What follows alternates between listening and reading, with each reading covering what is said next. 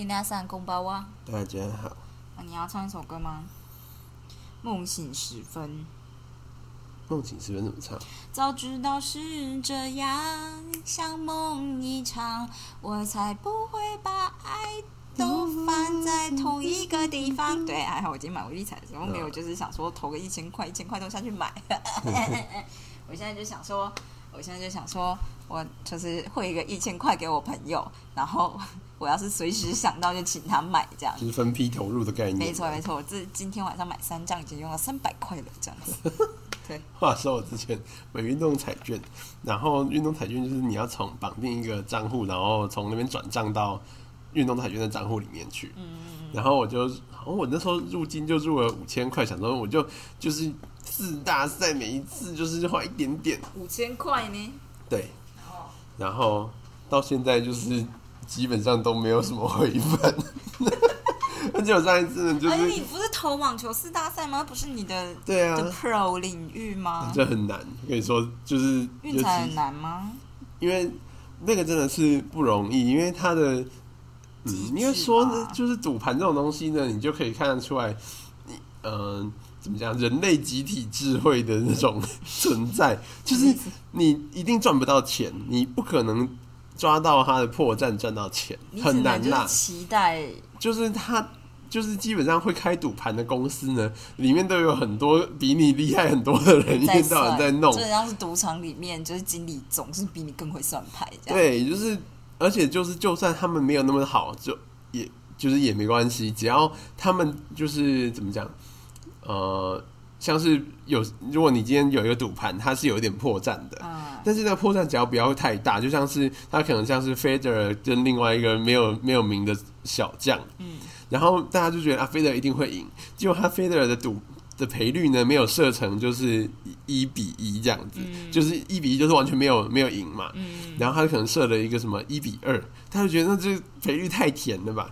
但就是这样赔率一压下去的时候呢，你人压越多飞的人，那个赔率就会越来越接近一，嗯因为它会跟着人来调整，因为它等于是说，它系统会先给你一个预设。就是看大家的总数、啊。没，错，他会先给你一个，他会先算一个预设值，嗯然后当人头越多在某一个地方的时候，它的那个天平是会改变重量的，所以你怎么样都很难真的打就是就是他抓到破不会真的输啦，但是对应该是会有人赢，只是大部分人会总输啦。对，所以其实真的很难，因为我后来就发现呢，就是你我看比较有把握的几个胜负的选手呢，我都只能觉得点，对那个赔率对那个赔率实在太低了，就是嗯都是什么一比一点一或一点一几，嗯然后事实上你就算很看好，他的胜率呢也没有真的高到那个程度。嗯，就是其实就算 Djokovic 一天到晚赢，你每一场都压 Djokovic 赢，你最后还是会赔钱，为什么？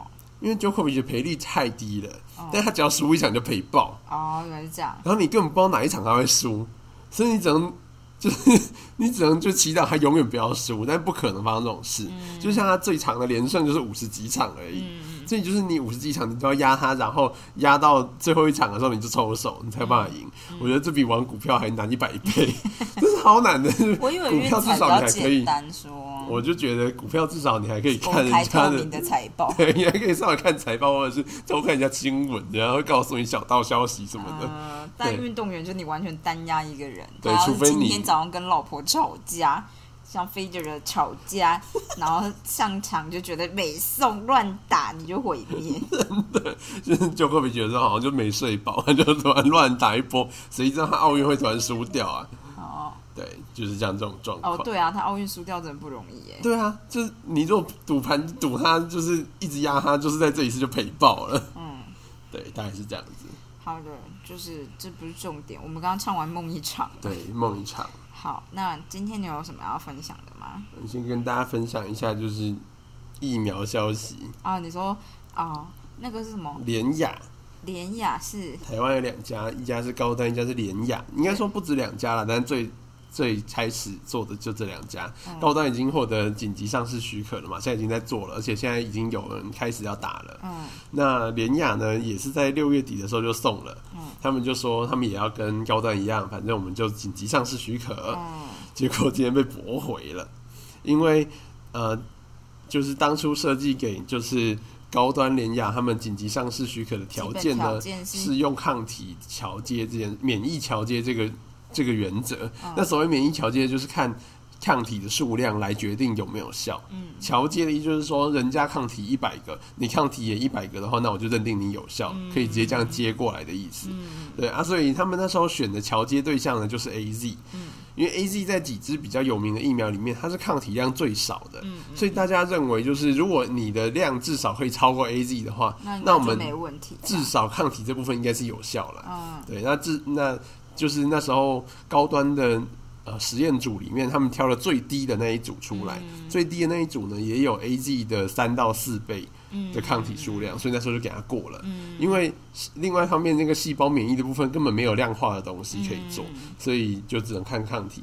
结果就是连雅呢送出来，就是好像只有 A G 的一半吧，哦，反正就是抗体数量不够。送出来的时候就知道吗？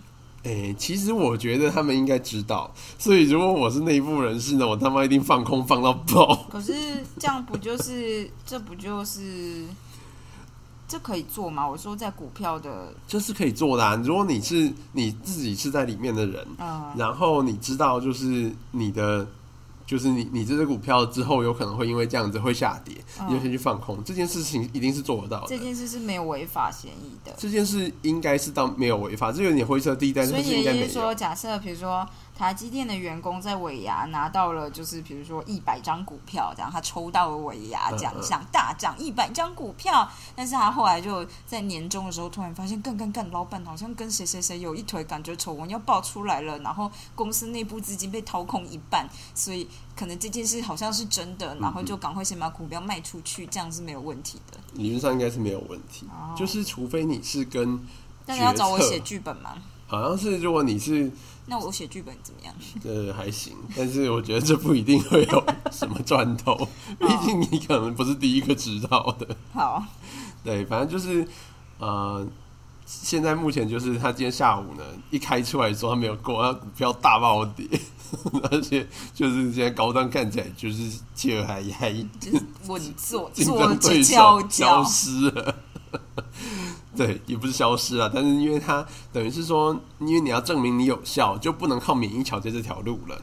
那要怎么证明有效呢？就是你乖乖把三期做完，对，才能证明你有效。呃，那三期目前还不行。对，三期三期现在有人做完吗？国外的？国外的有啊，诶，有吗？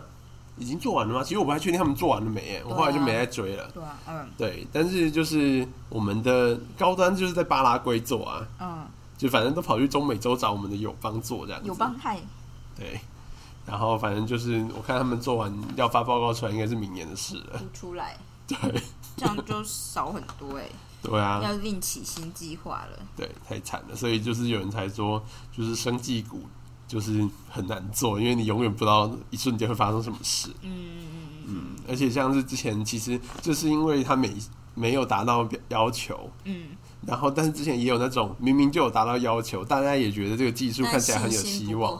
但是它就是结果不行。做出来结果也很好，但是就是上市以后卖的不是很好。哦，对啊，我就说就是民众信心不足。对，或者是医师觉得信心也不是很够，哦或者也不是信心不够，就是啊有效归有效，但是没有真的那么好啦，这样子，嗯，然后就对后面就没有得赚。好，好的，所以嗯，说话说明天要去打第二季的 AZ，是明天吗？已经确定了吗？他们说打，我们卫生所说明天帮居民打完以后，我们就自己要打。那你们礼拜四还要再继续帮居民打啊？但是因为是第二季，所以觉得应该反应还好，是不是？猜是这样啊，我希望是这样啊。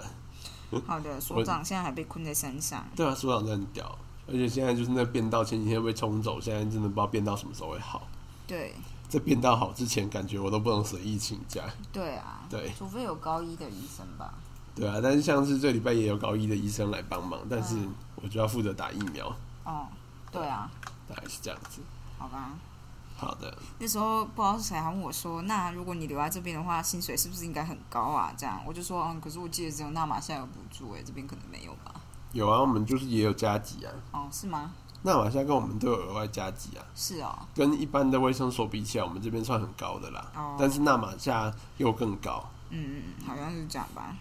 纳马夏会更高，好像是因为他们呃，因为那边好像都是新来的医师，然后大家都拼命要赚钱的，所以他们把诊都开得满满满，就是晚上全部一到哦，对，一到五都夜诊，对，每一天都夜诊这样子，这很猛哎、对，看报这样子我就不知。道那马夏跟你这边人哪里比较多哎、因为其实桃园乡比较大，大所以大家说不定人比较少。因为就是、虽然人口总数比较多，但是大家不见得会一直看医生这样。我也不知道，没有，他们看的还蛮频繁的啦。哦，真的吗？我以为、我不知道，我我看你有时候好，OK，我什么都没说。好，好，你要你还有其他实事要跟大家分享吗？我想一下啊，我觉得嗯阿富汗看起来生灵涂炭。阿富汗就是那个大家挤着要上飞机，真的很恐怖哎、我不知道哎、我跟我妈说，她就说我弟跟我说，哎、我弟跟我妈说，阿富汗的总统是总统嘛，嗯跑了这样，啊，然后我就说，对啊，很恐怖哎、他那里。不跑就死定了。对，我就说那里就是是一个很恐怖的状态，这样什么什么什么这样。我妈就，我就跟她说，就是就是你昨天分享的嘛，就比如说妇妇女就是不可能。哦，我今天才多看了一些文章，就是说就是主要就是女生完全没有办法跟男生单独待在一起，然后女生如果要看病，就要由数量极端稀少的女医生看病，这样女医生也不能跟男生待在一起，反正就对女生的限制令很多，我觉得。然后女生也不能上学啊，叭叭叭叭叭这样。然后就是有一大堆就是呃，对我来讲就是性别歧视的的的的的的的教条嘛。嗯嗯然后我就是这样跟我妈说，然后我妈就呈现一个，现在社会还有这种地方吗？我就想说，对，有，他们现在就是这样，所以就生灵涂炭，嗯，就有这样多恐怖。对。然后我我觉得我妈好像真的蛮惊讶的，嗯这样，对她可能就有点像是当别人这样跟我说的时候，假设在我还不知道情况之下，我就想说啊，总统跑掉啦，就这样而已。嗯但是就是真的理解这个状态，就会觉得好好惨哦。对，对，而且就是就是哦，话说就是我今天又看了一些东西，就是发现哦，原来就是当时是神学士啊，就是那个塔利班嗯，的，其实意思就是神学士的意思。塔利班是，塔利班是当地的语言，嗯嗯嗯，然后所以我们直译的话叫塔利班，但是如果翻译的话叫神学士。嗯，反正就是神学士呢，当初就是他们还是游击队的时候，嗯，好像是他们是美国是有点半扶持他们的，嗯嗯嗯嗯嗯，对，反正其实就是有点跟 ISIS 类似，他们就是有点像是最后变成美国的大患，其实一开始都是美国养出来的。啊，都是这样子的吧？对，因为当时就是好像我我后来搞清楚时序了，那时候是苏联第一个入侵阿富汗，嗯，然后就是美国为了要跟苏联对抗了，所以就跟当地的就是游击队合作。找一个，对，然后所以为他是扶持才变大的哦。嗯，然后塔利班，但是当时呢，其实好像在两千年前后，那时候我今天看到有人说，就是阿富汗的一个转类点，嗯就是当时就是其实呃，美国跟是塔利班这边呢，就已经不是到很愉快了。嗯，就是合作到后来呢，就觉得他们有点太激进了。他们觉得这不是一个对，国就美国觉得塔利班太激进，不适不适合扶持。嗯，他们觉得之后会变得很问问题很大所。以才想要换人。对，然后但是后那时候呢，阿富汗北方有几个省联合起来成为一个北方联盟，对，里面有一个领导人，算是一个大家说他是游击天才，嗯就很像是胡志明。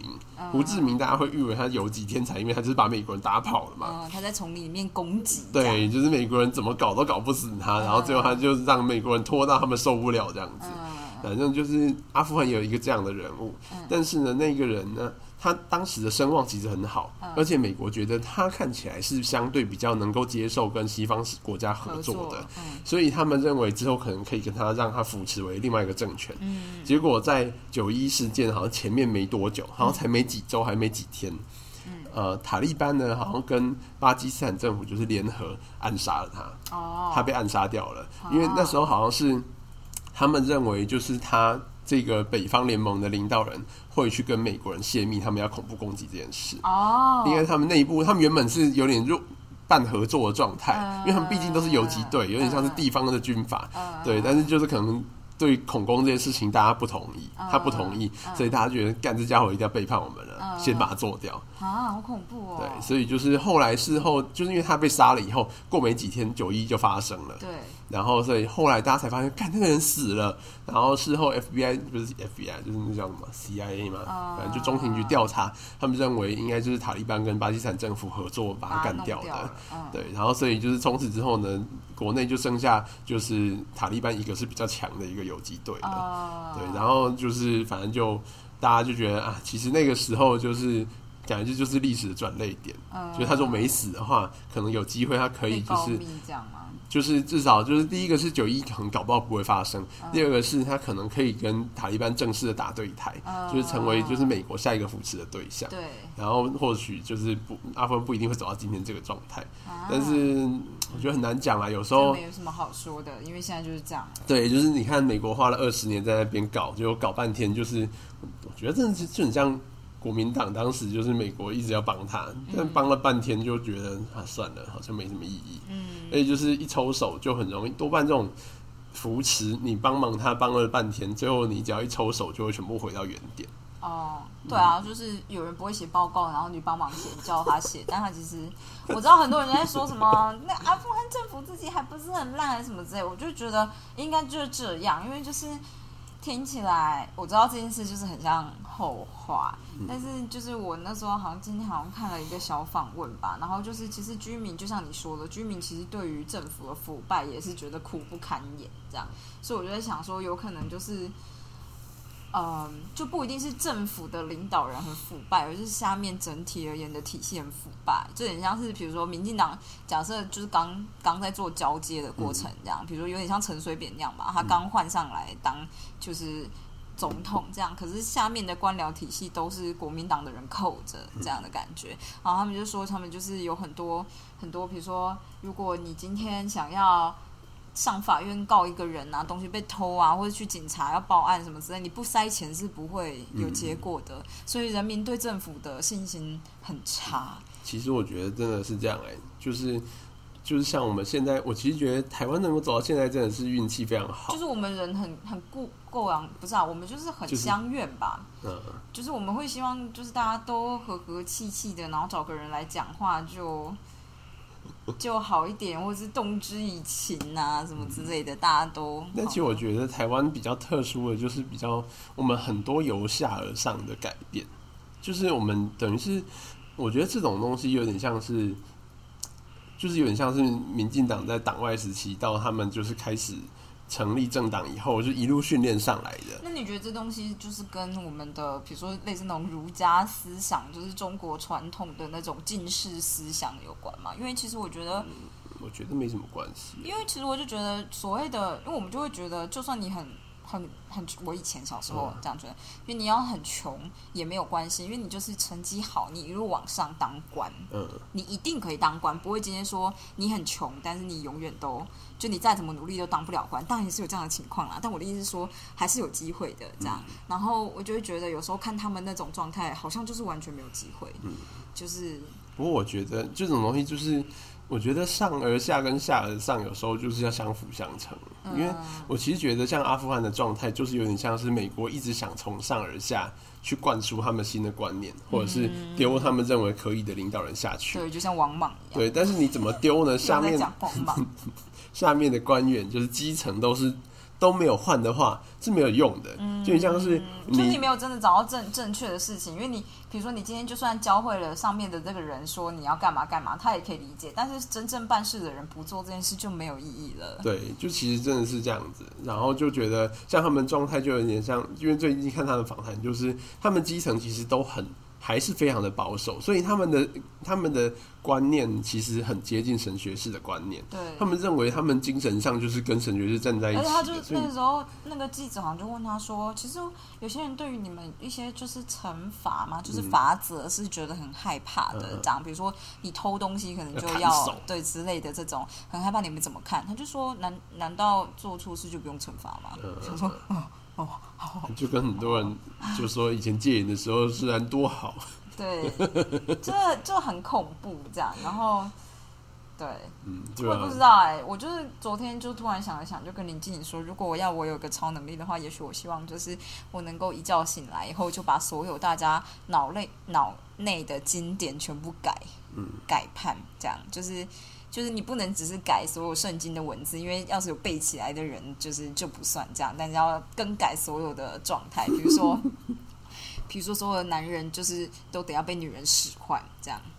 然后就在某个时刻让我们醒来，然后看一下，就是大家检讨一下自己的状态。还有 很多人去自杀，对，就很多去砸，给我给我去死，就是。但我就会觉得就是这样啊，因为我我觉得，唉，我觉得我这样讲，那会很惹怒很多人。可是我真的觉得，比如说基督教的经典，就是回教的经典，他妈都多久以前的事情了？大家一直守的那本书，那么冲三小啊，连国语字典都会改。就是 我的意思是说，大英字典也会就是时不时的一直都在翻新，可是就是大家却对宗教信仰这件事情没有做时代的更新，这件事情是很难理解的。对我来讲很难理解，这样。哦，但是有些人就会觉得古人有超我们、超越我们的智慧，这就是我无法理解的，就是的状态。因为我觉得重点不是啊，那如果超越你的话，你还是得要就是适时的用在你现在能够理解的范围，而不是一直以来都就是就是那个样子啊。我就像是我就是小时候深信不疑，就觉得回家不能吃猪肉，只是因为以前就是杀生的环境有点太。太不干净了，可能猪就是一直养在猪圈里面，可能就泥巴或干嘛什么之类的，所以那本来就是细菌很多的地方。然后你你在宰杀过程只要弄得不好，你可能就很容易生病。所以他们就也许就会觉得说，那你就不要吃猪肉嘛，这样子，因为猪就不洁。那不觉得这个解释很合理吗？那可是这件事就是到我们像二十一世纪，就是我不会说就是我们回家人都应该吃猪肉了，我只是觉得说。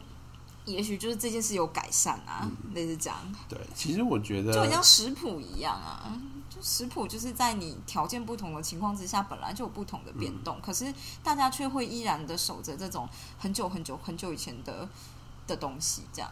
我觉得有时候就是之所以这些东西会，嗯，我是觉得就像是美国嘛，美国虽然大家觉得他们就是基督教是他们的国教。对，可以这样说，因为基大部分的人都信基督教，但是就是呢，其实他们信说信归信，但现在目前虔诚信仰的人也很少了，都在乡村呐。对，然后你不觉得这就教育不平等？对，其实我觉得就是，所以其实对我来讲，这种宗教会为什么要一直就是叫你要背不背书啦？就是针对那本书对进行很多的解释，或是怎么样？就是一直以来都是同样的文字，这件事情某种程度是就是控制的手段。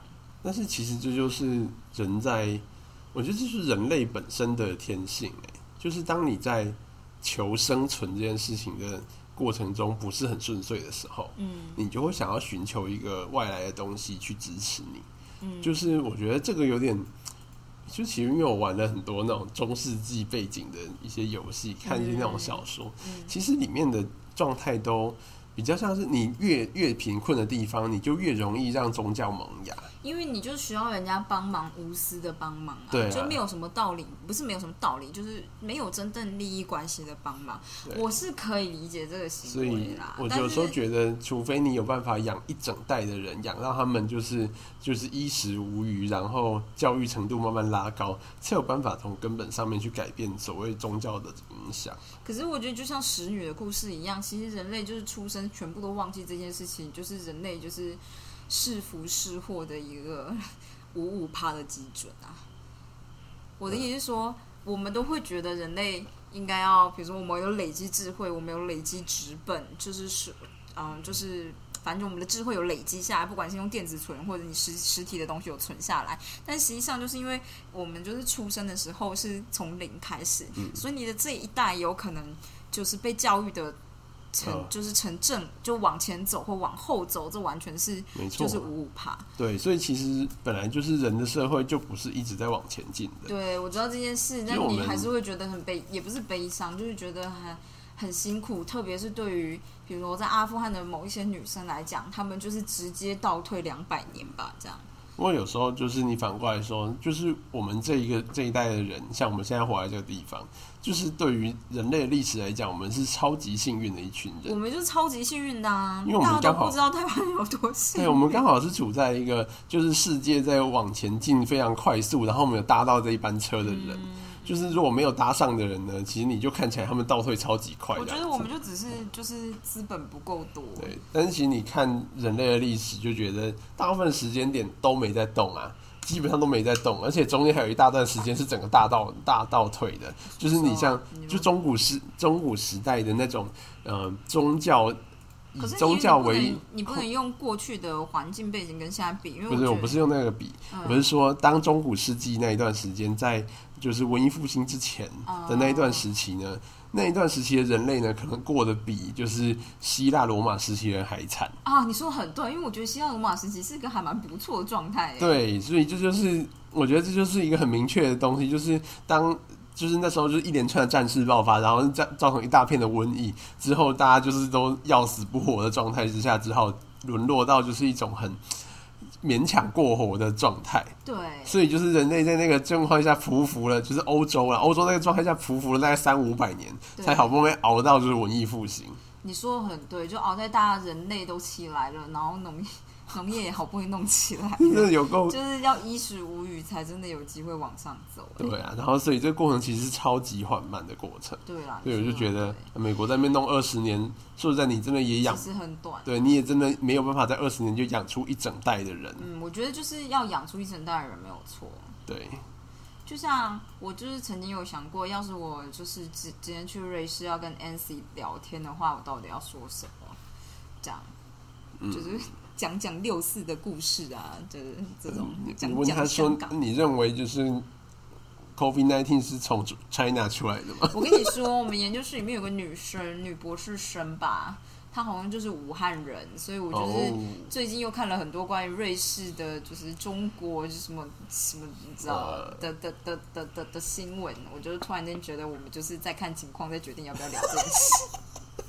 对，怕被搞出去。对，怕被搞出去就很不妙，这样。嗯，我就是一个很小心翼翼的人啊，大概就这样嗯，好啦，反正就是我的一些想法，我只是觉得。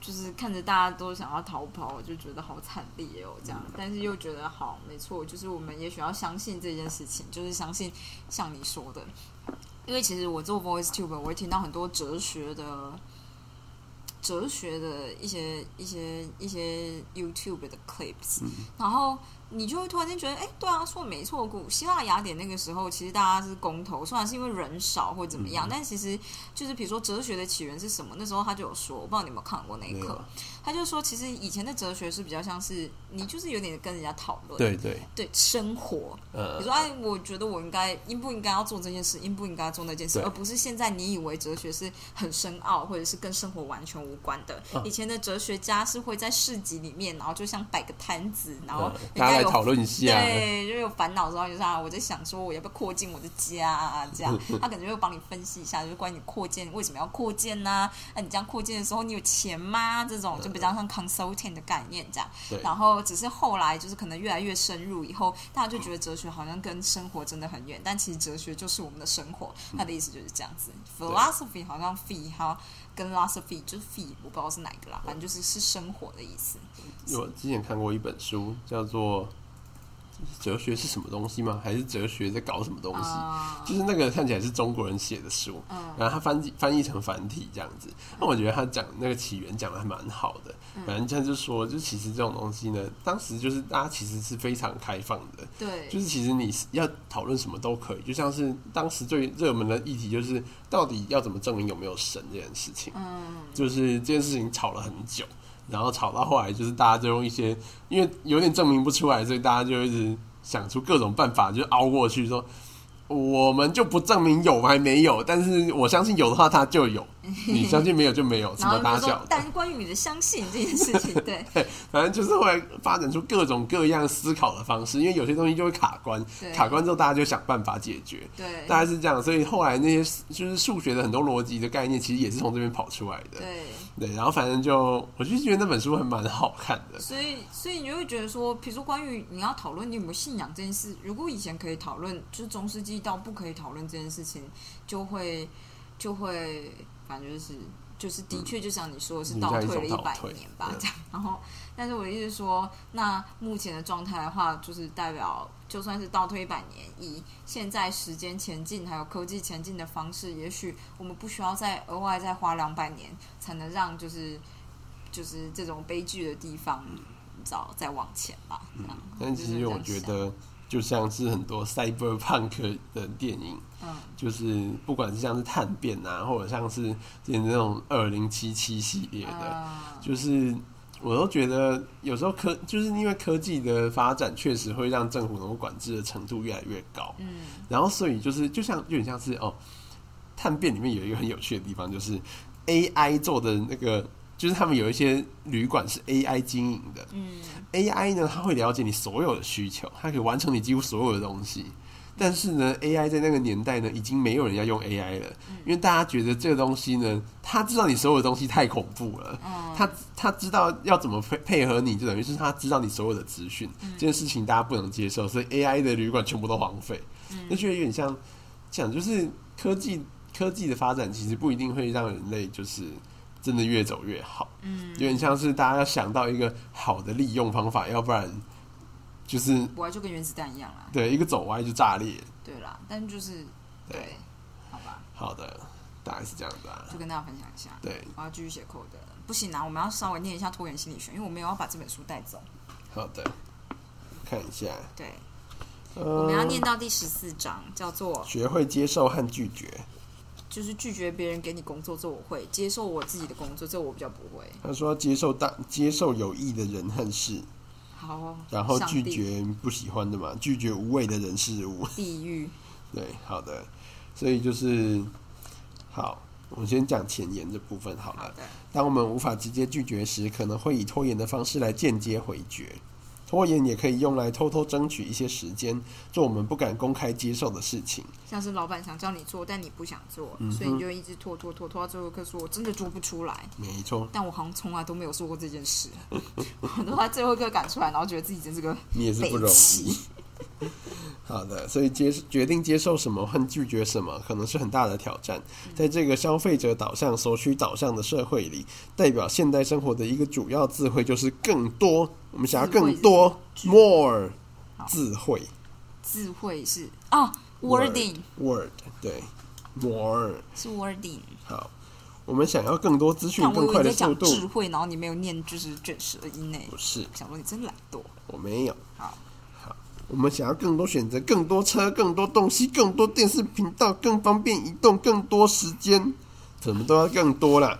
好，然后，哎，然而，当我们似乎永无止境的要求更多时，多数人最后反倒觉得我们其实拥有的重要东西更少了，因为你更少的休息、更少的隐私、更少机会投入兴趣、更少时间陪伴我们所爱的人、更少时间发挥创意。嗯，就是我们很容易因为忙着追求更多而迷失。拖延呢，可能就是反映我们追求太多而力不从心的感觉，嗯，或者是我们对错失东西的渴求，什么东西？错失。错失一个东西的渴求。哦，因为你错失了，所以你才会想把它要回来，这样吗？嗯，你可能用间接的方法，就是想要不知道，我不知道为什么拖延可以要回来，不过就是 anyway，大概是这样。他是说的是你想要要回来。嗯，好，然后呢？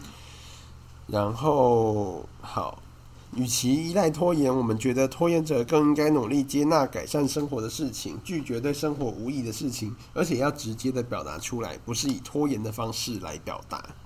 我知道啊，我们都想这么做。对，我们要有说真话的勇气，是这个意思吗？对自己说实话。你说老板，可是我觉得做这件事很没意义啊，可以不要做吗？浪费时间呢、这不是成功吗？你是不是很没效率啊？其实我会当领导人啊？我觉得就是说话可以可以不对老板诚实，但是要对自己诚实，我就比较像这样子。啊，好吧，我觉得你好有智慧哦。我觉得就像是你当然可以，就是因为老板交给你不合理的工作，你一直拖故意拖拖到就是老板受不了，最后就干脆给别人做，你就成功啦。但是你要知道你是为了这个目的而做的，哦而不是就是如果今天你根本都没有意识到这件事情，然后搞半天，其实你就自己骗自己，嗯那就会有点惨，你就不自知，就是这样 OK，我 that。大概是这样吧。好，好的，你要先停在这边吗？也不用啊，你可以再继续念一小段嘛。好的，他说我们要学会接受有益的人和事。嗯第一个，接受他人的支持。拖延者呢，通常对寻求他人协助抱持矛盾的心理，他们可能对自己等到最后关头才开口求助感到羞愧。哦，我会，我不会，因此认为自己不配获得帮助。哦，我会这样觉得，什么意思？因为我会一直拖，一直拖，拖到最后就是，其实我就很不想做，然后到最后就是发现时间真的不够，但是我就觉得干，我就一直拖，早知就是我说早一点就是跟别人求助的话，别人还有办法帮我，但现在这状态下面，干我想要怎么讲话，就是就就说我没有办法了，对不起就起。跪下来。呃，我不知道哎、我觉得这件事，我我觉得啊、某种程度而言，我是真的觉得是因为你大学的时候做小组报告不够多。好的。嗯，但是反正我后来的做法都是，因为我实在没办法开口拜托别人，所以我就拼了老命把它做出来。对。但是因为就是我觉得，比如说像我们，我们可能有比较多小组报告这件事情，所以你就会知道，你真你拖到最后一刻，你他妈就直接抽掉。哎，我知道哎。对对，然后所以你就不会真的拖到最后一刻这样，然后或者是在中间的时候，你就要先试着就是做做看，然后跟大家说，我就是有可能不太行这样。嗯对对对对对我觉得你说很对。对，话说我就是上物理系电子学的时候，跟我同组的那个人呢，就是他就是很像 nerd，你真的不知道怎么跟他讲话，他讲话就是很难沟通，嗯就是你也听不太懂他到底要表达什么意思。他有时候讲话讲一半好像就讲完了，嗯但他感觉好像真的他觉得他讲完了，我就觉得我就没听懂啊然后他就觉得你为什么没听懂？然后我们常常沟通困难。哦然后因为我在物理系那时候我全班都不认识嘛，所以就他跟我同一组感觉他他好像也没有朋友，所以就他跟我同一组。嗯然后就就我们就做一个电路板，嗯，然后呢他就说他要写城市，就是那种城市化的电路板对，但他不想用老师给的那个 Arduino，、嗯他想要自己玩，就是他自己喜欢的那一款。对，然后我就想说，干，啊、这样做啊我就我不会不会啊。他就说没关系，我做这部分。然后我想说，好，那我要做什么呢？不是，我相信他做得出来。我觉得他看起来一脸 nerdy，就是他一定做得出来。很派呢。但是我就想说，那我要做什么？我不知道做什么。然后我想说，好，我就尽量做一些我的东西。然后我每次要找他讨论说，哎、我现在做的东西怎么样？然后怎么样跟你合跟你合在一起的时候，嗯他感觉都没兴趣吗？对都不是很有兴趣。哦然后我想说，干那那这样不知道怎么办。然后所以后来我好像，我好像那个东西怎么样啊？后来那个东西还是有成。后来的东西就是是你跟他一起成，还是他教了他的东西？没有我们一起做出来的，哦就是哦，了不起哦，那你也是蛮了不起。因为我知道他就是要写城市，所以我就想说，好，那就是其他像是报告。那个那个，像我们要做一个跑马灯，嗯。跑马灯上要写什么字，然后那个电路要怎么走这件事情呢，就我来想这样子。嗯就是反正最后呢，他会把程式写好，嗯但这这个字就只要我电路是对的，他就有办法跑得出来，嗯，大概是这样子。但是他其实从头到尾都没有要跟你讨论。讨论的意思，就是到最后一天我才觉得，哦哦哦，真的有办法吗？然后还好，就是第一次测试的时候就成功了了。然后但，是你是跟那个天才在一起吧？你但是我们就是是后来就想到，啊，我们玩一下，我们改一下，就坏了。我猜就是我们焊接焊的太烂了，很短路了。硬体不行。对他跑一次还好，就是老师看到那一次是对的，OK，那你们很 lucky 哎、超 lucky。我还记得我以前跟就是 Jenny 跟 Emma，就是他们就是一起做一堂，就是那时候就是老农系这门课，嗯然后我们会测量核断面，然后那时候就说什么我们要学那个机器人，呃，就是也哎、那叫什么机器人啊？乐高机器人吧，哦这样就是乐高拼机器人，然后我们要练习，就是因为我们要做桥，嗯所以我们要。让那个乐高机器人在桥上走，然后往下测，看测水位或什么之类的，这样，嗯然后感觉很那个 fancy 吧。对啊但，是就是，所以就是你一组里面要派一个人去学层次，这样，嗯我就完全没有兴趣。这样了啊，那我要拼乐高。决定要拼乐高。我 忘记那时候是谁，就是 去设计的。但总而言之呢，在正式开始之前，我们的机器人呢，怎么样都跑不动哦，就是它都不会跑。就想说啊，怎么办？太重了吗？什么之类的。然后反正它怎么样都不会跑。然后呢，结果我们就想说啊，那就那就这样吧，反正大家对这件事不抱期待，这样。然后就我们这这组好像到最后就是还蛮蛮随便的这样。然后结果呢，在测试的时候，只有我们这组跑得动。莫名其妙，发生什么事？然后我们这组就意外拿了第一名，这样，然后我们就想说，你自己也吓到，对我们吓到，我说哇哇，他动了，然后大家都超开心。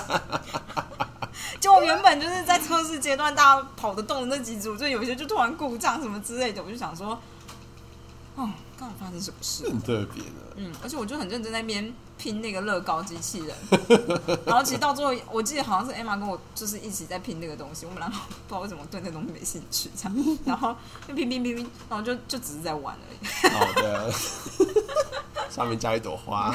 搞到最后什么都，我就还特地去搜刮，那个乐高不是有小人吗？对啊，因为小人真的太重要了，小人就是要拿来拍照，一定要先抢那个小人。北兰，大概就这样吧，跟大家分享一下我的北兰大学生活。好，还好你们没有被很多东西冲走，你说我吗？对对啊，我就觉得我们那时候也是夏天来吧，还是冬天很大啊？我们是冬天来，啊？什么？但那时候冬天很很热哎、哦，冬天本来就也还蛮热的啊、哦，对啦，我只觉得冬水应该少少的。嗯，就是支流几乎没有水。嗯嗯，好好，反正就是，嗯，我看一下你这边念到哪里去了。，OK，然后他说，在有些文化中，向外人求助是件可耻的事。有些拖延者把寻求支持视视为获救，希望别人可以接手帮他们完成任务。然而，寻求支持本身不见得有这些意思，而是指运用人脉来帮你自己采取行动往前迈进。OK，运用人脉吗。对好，我们来看以下几种接受别人支持的方式。好，好那今天就先念到这里。哦，明天会告诉我们看，就是接受别人支持的方式嘛。他好，我先念一下标题。他就是有几个，第一个就要选对人，第二个要公开承诺，嗯，应该就是公开承诺可以逼你就是达成目标吧，就是你已经公开讲了这样子，嗯挂挂不住面子的人就会继续做。呃对，第三种，第一个三个部分都是一起规划，这果然就是就是以前的书哎，因为现在就就以前可能没有我就烂的这个心态出现。然后再来是卡住时寻求协助，再来是找个同伴一起做。找个同伴一起做超难的，好不好？在台湾念博士的人超少。对对对，所以他下一个就写各做各的。你找不到同伴一起做就各做各找不到的。同伴啊，靠腰哭出来。对，然后可以给一些社交，自己给自己一些社交奖励啊，然后和你关爱的人相处，什么意思？我以前就是做共笔的时候啊，嗯就想要找就是我很喜欢的女生一起做工笔，啊，被拒绝了吗？没有，他就答应了。而且我好像还没问他，他突然来问我，嗯，我那天晚上真的小鹿乱撞啊。睡，不着吗？干我太兴奋了，我想着要怎么开口，没想到就丢我，然后就说你今天要不要跟我一起组一一组？我想说 What the fuck？我太快去啊。那个真的是很魔幻的、我跟你说，因为我跟他其实没有太多交集，他是就是他是另外一帮的人，嗯，就是他台中人，那台中人就一帮嘛台，中人整一帮。对，台中帮，然后我就想说，我就打不进他们那一帮啊，他们要就有自己的梗，然后我就，但是我就觉得他 super cute，我就想说我一定要跟他一组，但是实在是没有机会啊。啊然后那时候我就想说，我就是你知道厚着脸皮也要问这样子，啊没想到就是问我，然后我就觉得这上天的旨意。然后来，后来嘞，后来我们就一起做了那个学期的共笔，啊啊啊然后怎么样？怎么样？Overall，没有合作很多东西，其实因为说实在话，搞半天我就发现共笔其实是一个不太需要互相讨论的东西。对啊，公因为笔不是就只是上课的笔记吗？对啊，然后就上课笔记，就有什么好讨论的？有时候，而且到时候到最后搞，有时候是一个人做，一个人审，然后下一次换你做，我审，这样子。嗯，对，反正就是只是交换工作而已，事实上根本没有什么合作。而且就是我那学期就觉得，就上天的旨意，我就变得很积极，嗯然后就吓到他了。啊，情窦初开小男孩就是容易吓坏路人。对呀，真的，我觉得奉劝很多小男生都不要用力过头，因为女生就只会觉得很恐怖哎、真的是这样，我不知道说什么。没错，过来人。对，我都不知道，很多男生都就是在大学初期，可能可能刚念完书吧，然后遇到女生就会就是不知道怎么样，然后他们就会觉得说，你你觉得我是不是应该每天都到他宿舍前面等他？吓死然后我就！觉得有些女生真的喜欢这样，她喜欢晒恩爱，我都不知道他们私底下有没有真的这么恩爱，但是在别人面前，他们就会无时无刻都黏在一起。他要先对你有好感。对他想要对你有好感，对啊，如果你是个他认为是耳男，你就是一个耳男，一天到晚在楼对，你就。塑造自己的形象，就是 popular 啊。有些女生就会贴过来啊，但大部分女生就会觉得哦，很 creepy，感觉这样。对，我觉得女生讲话跟男生讲话真的不太一样，因为比如说像我约我朋友，可能就说，哎、我们一起去吃早餐，还是我我早我早上等你，类似这种。嗯女生听起来好像就真的还好这样，然后男生感觉讲话就是别有用途，不知道为对什么。然后我们好像就是以我自己我本人的状态，我是真的什么都没想，我只是想说啊，我就想跟你吃早餐啊，这样。然后要谈什么，我也我我我我没有想好，这样。我就觉得好像很久没见面，这样，大概就这样。然后男生都有一种嘿嘿嘿嘿这样 对不对？是 是不是？是不是？是不是？是不是这个意思？是不是？啊哦，他点的蛋饼，这种感觉。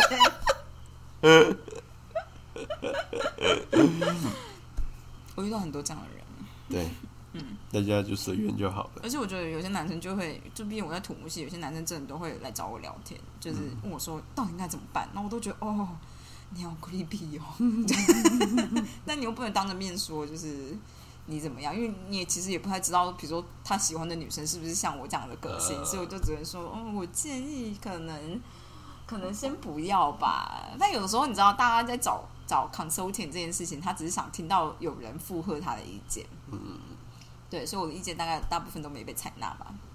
各位小朋友们、小男孩们，不要用力过猛了。我是不知道有什么哪一个小男孩还是听我们的东西啦。我不知道啊，斯坦，不要用力过猛了。他被淹了。大概就是这样子吧。好，今天就这样。